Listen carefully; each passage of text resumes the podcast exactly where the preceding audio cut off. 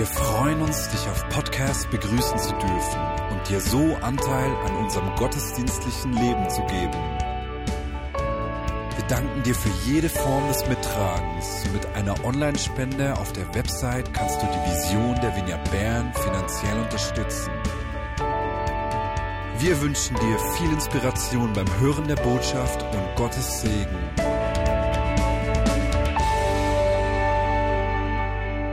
Und jetzt wechsle ich dann auf Hochdeutsch ähm, und begrüße auch gleich unsere Podcast-Zuhörer.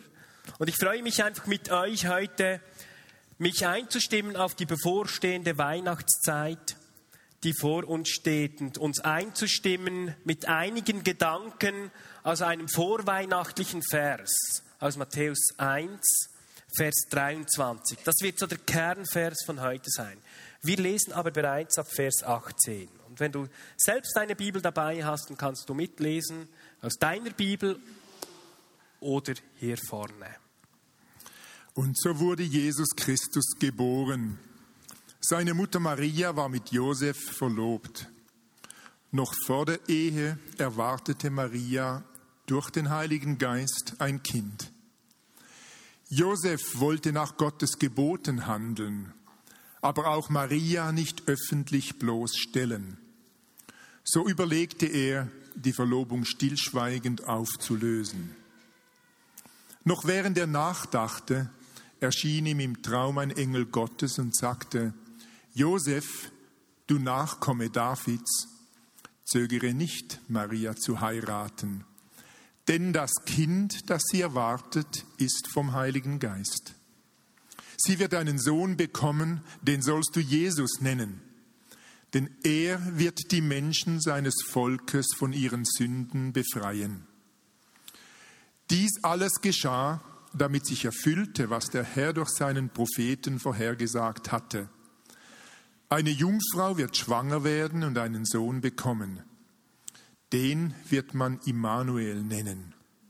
Das bedeutet, Gott ist mit uns. Wenn es einen Vers gibt, den Weihnachten gut bezeichnen kann, dann ist es für mich dieser letzte Satz. Immanuel, Gott ist mit uns. Und dieser Satz soll heute im Zentrum stehen von meiner Predigt. Josef und Maria befinden sich hier in diesem gelesenen Text mitten in der Adventszeit. Advent bedeutet das Erwarten von der Ankunft oder Wiederkunft von Gott. Die Geburt von Gott in Menschengestalt ist eines der größten menschlichen Geheimnisse überhaupt und beinhaltet einen absolut revolutionären, aber gleichzeitig sehr befreienden Gedanken. Emmanuel, Gott ist mit uns. Gott will uns Menschen ganz, ganz nahe kommen. Und näher denn als Mensch kann uns Gott gar nicht mehr kommen. Es ist das größte Zeichen seiner Identifikation und seiner Verbundenheit mit den Menschen.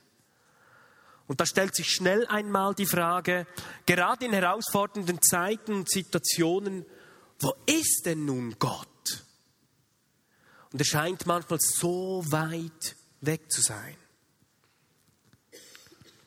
Mein Ziel ist es mit der heutigen Predigt, deinen Glauben in Gottes Zusagen zu stärken dass du sozusagen, sozusagen Glaubensmuskeln bekommst und deine Glaubensmuskeln gestärkt werden. Denn in diesem Satz, Immanuel, Gott ist mit uns, liegt nicht nur ein Name für Jesus, sondern eine Verheißung, eine Zusage, ein Versprechen von Gott. Hey, ich bin mit dir. Ich bin näher bei dir, als du vielleicht denkst. Und dieses Versprechen ist natürlich mit gewissen Erwartungen verbunden.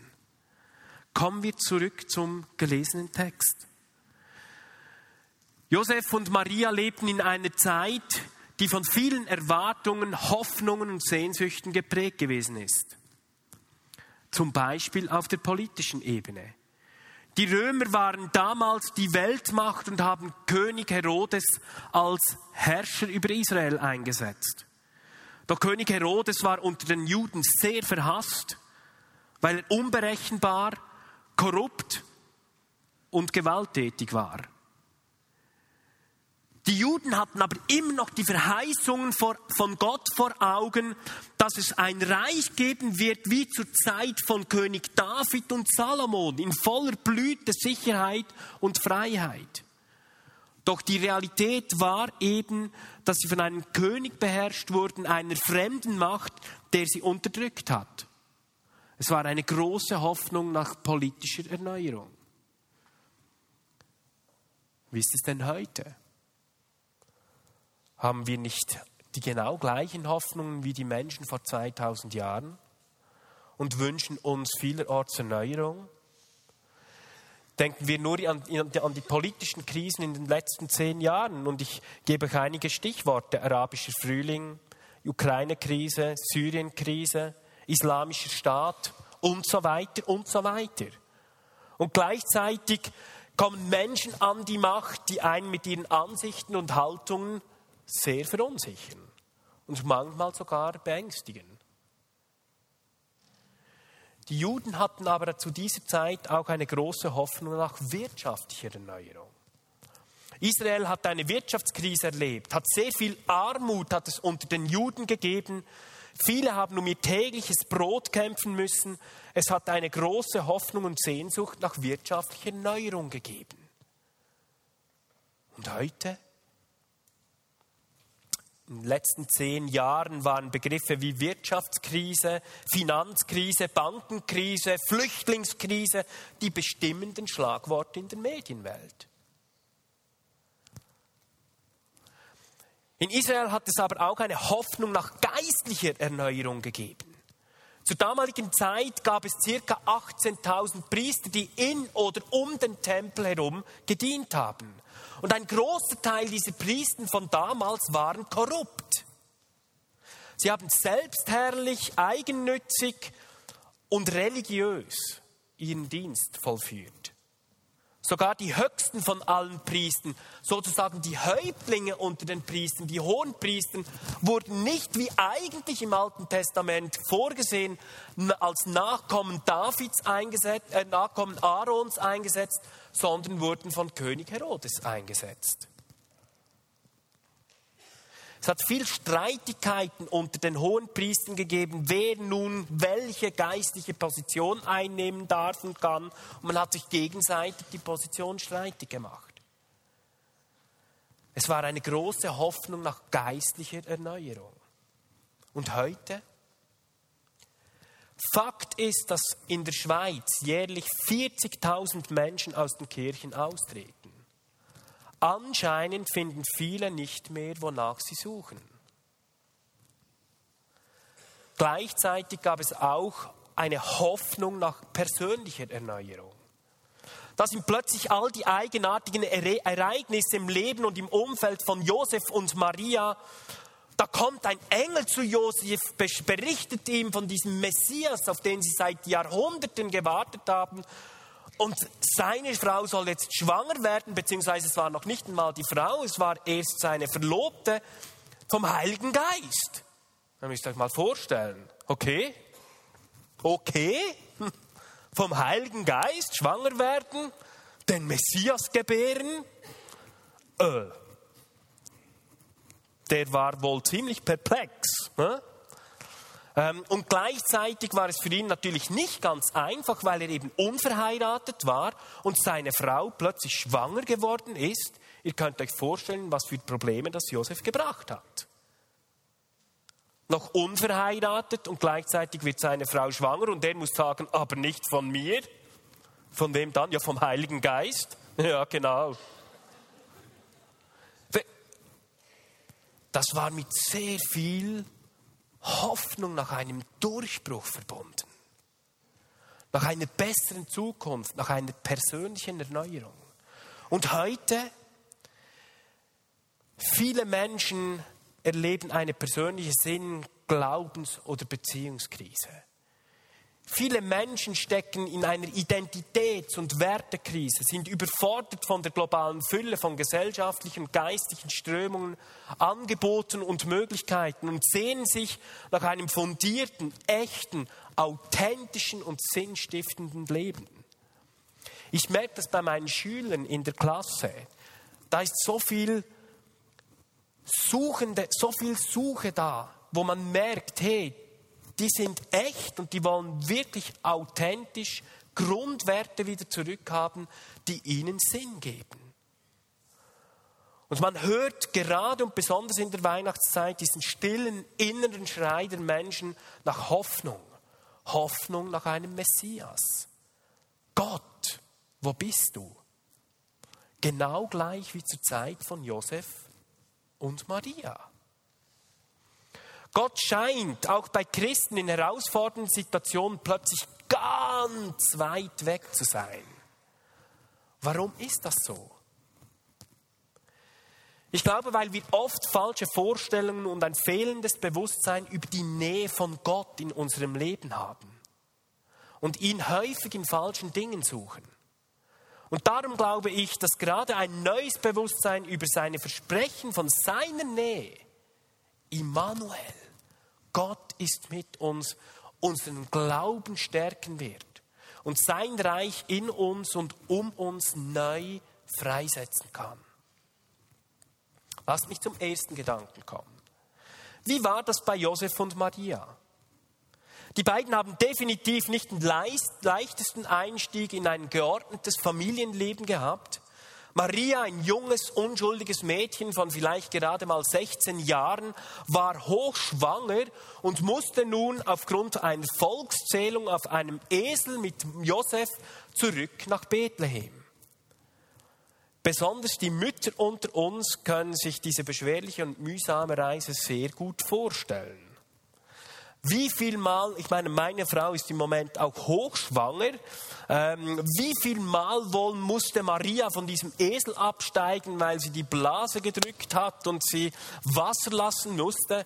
Ich meine, wir fahren ja nicht mit einem Esel umher, sondern mit einem Auto.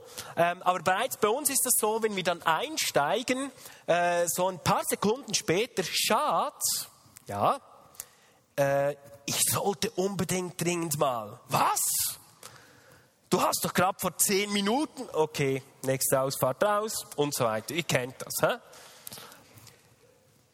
Das war eine mühsame und beschwerliche Reise. Und in Bethlehem angekommen hat Maria ihr Kind und nicht vergessen, wir reden hier von Gott in einem Stall zur Welt gebracht. Alles voller Dreck, Staub, Gestank, Tierfäkalien und Ungeziefer. Ehrlich gesagt, nicht gerade die Traumdestination, die ich mir für unser Kind vorstelle. Und unsere Weihnachtskrippen in den Wohnstuben sind ja hübsch schön, sauber, geordnet und rausgeputzt. Überall Schäfchen und Eselchen und wiehende Kühe oder muhende Kühe. Die staunend daneben stehen. Kein Stallgeruch, kein Dreck, keine Kälte der Nacht. Das vergessen wir oft die waren in einer schwierigen, ganz schwierigen Situation. Und wisst ihr was? Mich begeistert der Gedanke zu wissen, Gott war die ganze Zeit bei ihnen. Jesus war die ganze Zeit da. Jesus war bei Maria. Er hätte ihr nicht näher sein können. Sie hat sie unter ihrem, äh, sie hat ihn unter ihrem Herzen getragen. Jesus war da. Trotz diesen schwierigen äußeren Umständen. Kurz nach der Geburt ordnet König Herodes an, alle Kinder unter zwei Jahren zu töten, weil er von den Verheißungen von einem neuen König gehört hatte. Maria und Josef mussten sofort ihre Sachen packen und flüchten. Die hatten nicht noch Zeit, sich da schön einzurichten und dann Vaterschaftsurlaub zu nehmen, mal auszuspannen. Die mussten flüchten und zwar noch heute, nicht erst morgen. Das waren Flüchtlinge. Die mussten ab nach Ägypten. Wenn sie das nicht gemacht hätten, dann hätten wäre Jesus, das Leben von Jesus bedroht gewesen. Also mussten die ab.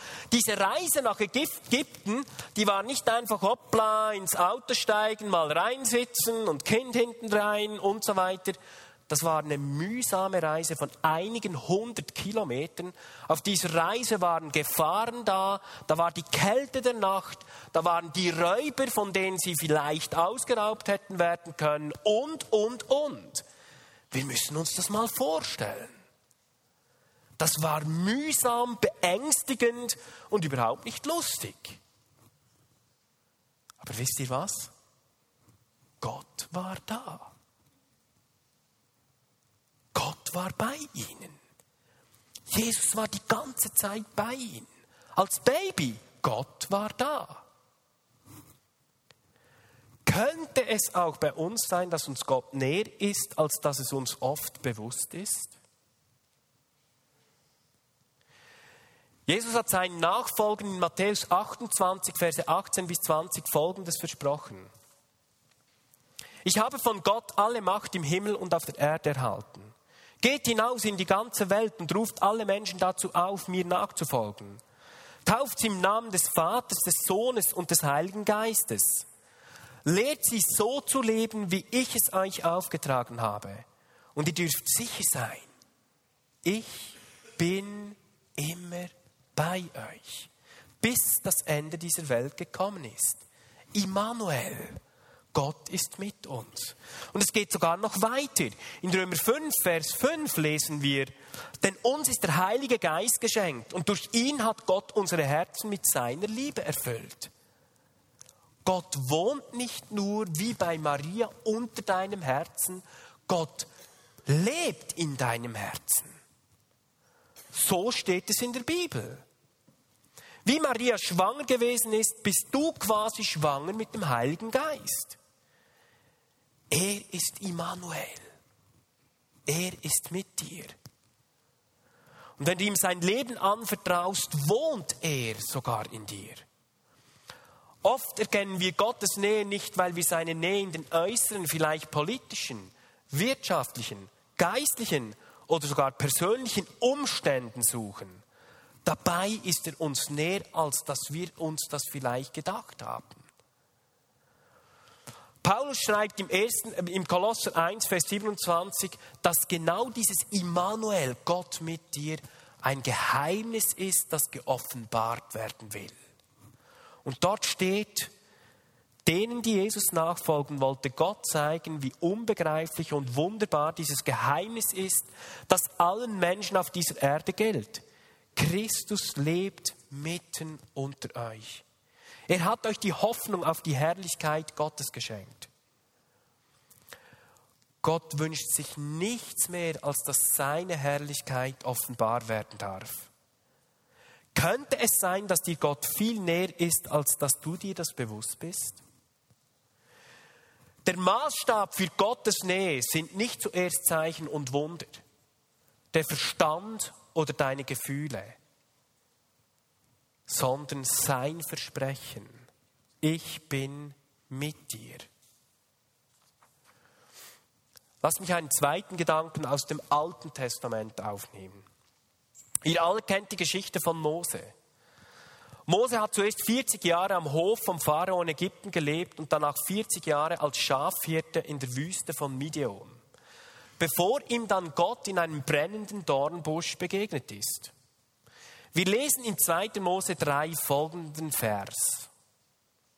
Dort spricht Gott zu Mose. Moses, Zieh deine Sandalen aus, denn der Boden, auf dem du stehst, ist heilig. Moses ist seit 40 Jahren in diesem Land umhergelaufen, hat 40 Jahre lang die Schafe gehütet. Und jetzt plötzlich soll dieser Boden heilig geworden sein? Hä?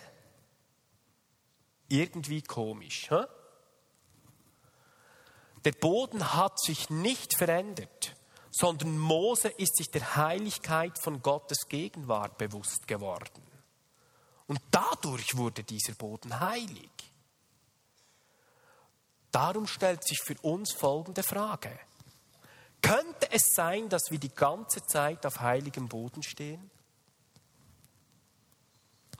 Könnte es sein, dass sie links und rechts an brennenden Dornbüschen vorbeigehen, doch weil wir zu sehr hetzen oder vielleicht abgelenkt sind, entgehen sie uns? Gott hat den Aufschrei von seinem Volk, das in Sklaverei in Ägypten lebt, gehört. Und er will, dass sich Moses darum kümmert. In 2. Mose 3, Vers 13 lesen wir Folgendes. Mose fragte Gott, wenn ich zu den Israeliten komme und ihnen sage, dass der Gott, ihr Vorfahren, mich zu ihnen gesandt hat, werden sie mich nach seinem Namen fragen. Was sage ich dann? Gott antwortete, ich bin euer Gott, der für euch da ist. Darum sagt den Israeliten, ich bin für euch da, hat mich zu euch gesandt. In vielen älteren Übersetzungen lesen wir die Übersetzung mit Herr oder ich bin, der ich bin. Die neuen, die neueren ähm, Übersetzungen lesen wir, dass dort eben steht, ich bin euer Gott, der für euch da ist. Und neuere, ähm, wie sagt man, etymologische, glaube ich, sagt man dem, oder? Äh, so Begriffswissenschaft, ähm, gehen eben genau in diese Richtung, dass dieser Begriff, der dort steht, der hebräische Begriff, besser übersetzt wird mit Ich bin für euch da. Immanuel, ich bin für euch da, bereits im Alten Testament.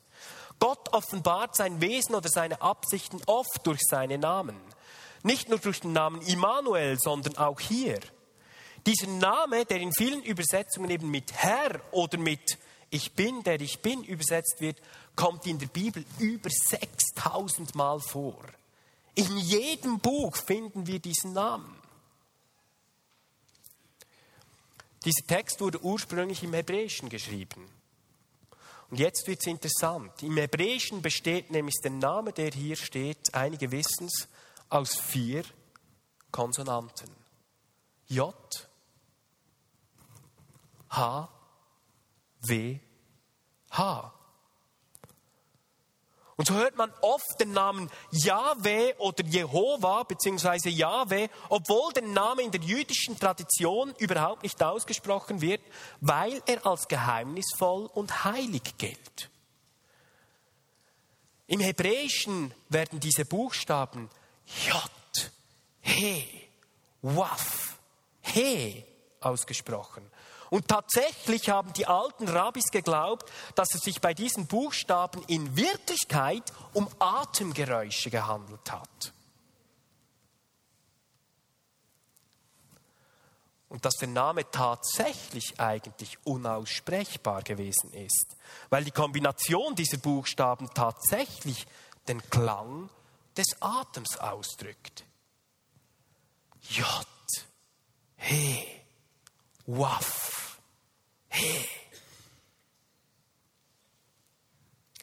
Könnte es sein, dass der Name Gottes tatsächlich der Klang des Atems ist?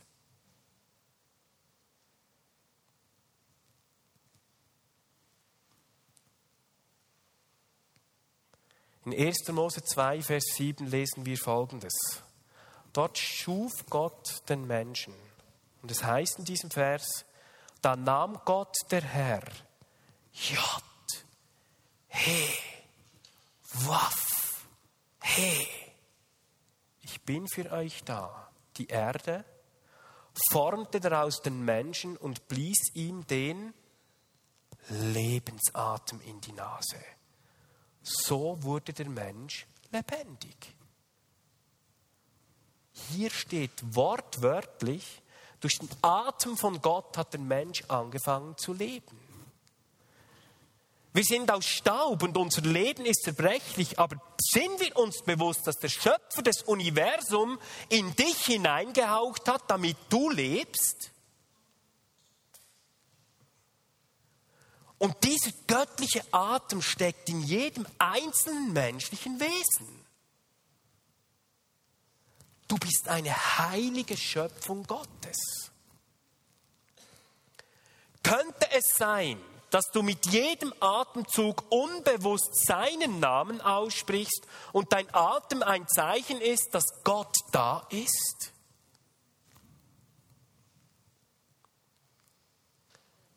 Der göttliche Atem fließt durch dich hindurch und er fließt durch die Person neben dir. Du befindest dich jetzt gerade auf heiligem Boden. Und die Menschen um uns herum haben etwas Heiliges. Vielleicht noch nicht das vollständige Heil, aber etwas Heiliges. Der Mensch atmet im Durchschnitt pro Tag etwa 26.000 Mal. Könnte es sein, dass jeder Atemzug, den wir nehmen, etwas von der Nähe von Gott repräsentiert? Wenn ein Baby geboren wird, was ist es das Erste, was es macht? Es muss einen selbstständigen Atemzug nehmen und spricht dabei den Namen Gottes aus.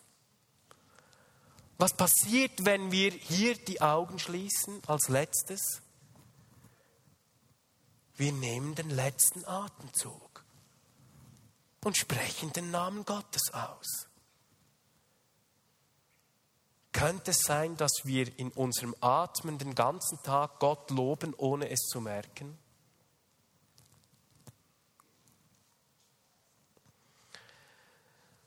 Wisst ihr, wenn uns Gott etwas durch die Bibel offenbaren möchte, dann ist es seine Zusage. Ich bin da. Ich bin mit dir. In jeder Geschichte, die wir lesen, in all den Büchern geht es eigentlich um das eine, das uns Gott endlich klar machen möchte. Immanuel, ich bin mit euch. Wenn ihr das doch nur verstehen würdet. Und es passt so gut in diese Weihnachtszeit hinein. Ich wünsche mir, dass wir alle aus diesem tiefen Bewusstsein leben, dass uns Gott nahe ist.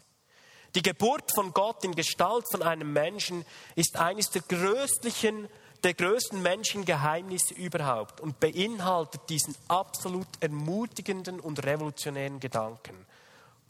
Immanuel, Gott ist mit uns.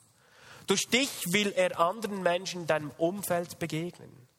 Je mehr wir aus diesem Bewusstsein, und das glaube ich, je mehr wir, dass wir aus diesem, aus diesem Bewusstsein heraus, Immanuel, Gott ist mit uns leben, desto mehr werden wir und wirst du die Menschen in deinem Umfeld mit Gottes Liebe in Verbindung bringen. Und sie werden Gott erfahren und Gott erleben. Immanuel, Gott ist mit dir, sogar in deinem Atmen.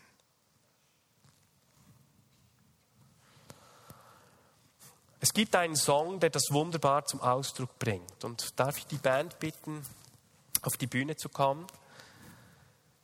Diesen Song wollen wir zusammen spielen, singen.